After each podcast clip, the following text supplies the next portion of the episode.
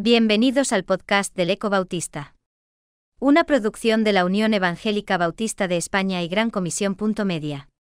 Puedes encontrar a este autor y otros muchos en 9.org o en tu plataforma favorita de podcast como Spotify, Apple Podcasts o Google. A continuación, Daniel Bañuls, director de El Eco Bautista, nos introducirá al material de la cuatro entrega de El Eco de 2020. Llegado de verdad el invierno, y con la esperanza protegida en algodón en medio de una pandemia que nos inunda con su tercera oleada, seguimos publicando con la misma ilusión y convicción artículos de reflexión teológica. Y en esta edición de El Eco Bautista nuestra redacción, además, sigue ampliándose con nuevas plumas de caridad.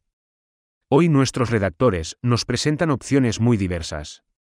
Nuestro presidente Rubén Bruno reflexiona sobre temas importantes de la agenda de este año que termina, y nos da su saludo navideño. Máximo García inaugura una sucinta trilogía sobre el 150 aniversario de la presencia bautista en España. Samuel Escobar, recién galardonado por su aniversario y sus muchos años de enseñanza teológica, nos muestra precisamente su oportuna preocupación por los constantes cambios en el currículum educativo, pero también por la educación doméstica y espiritual. La historia tiene un papel también primordial, y en este número el rector de nuestra facultad, Julio Díaz, nos lleva a detenernos en los conocidos como bautistas generales, o de influencia arminiana.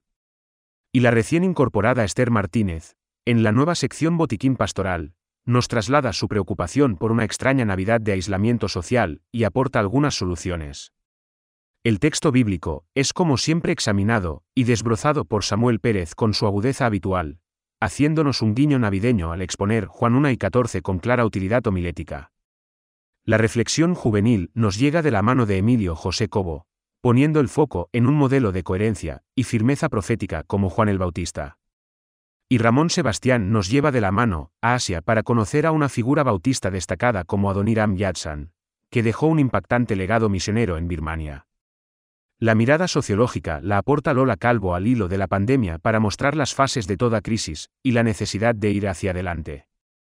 Y subidos al ómnibus de la diversidad, Sergio Martín nos invita a reflexionar en nuestras formas tras la llegada de la COVID y el papel del nido eclesial. Y terminamos, como siempre, con Jordi Torrents y una imagen especial, y en esta ocasión pionera, que reflexiona en el dinámico fotoperiodismo deportivo, pero acompañada de una perspicaz reflexión espiritual. Pasen y lean.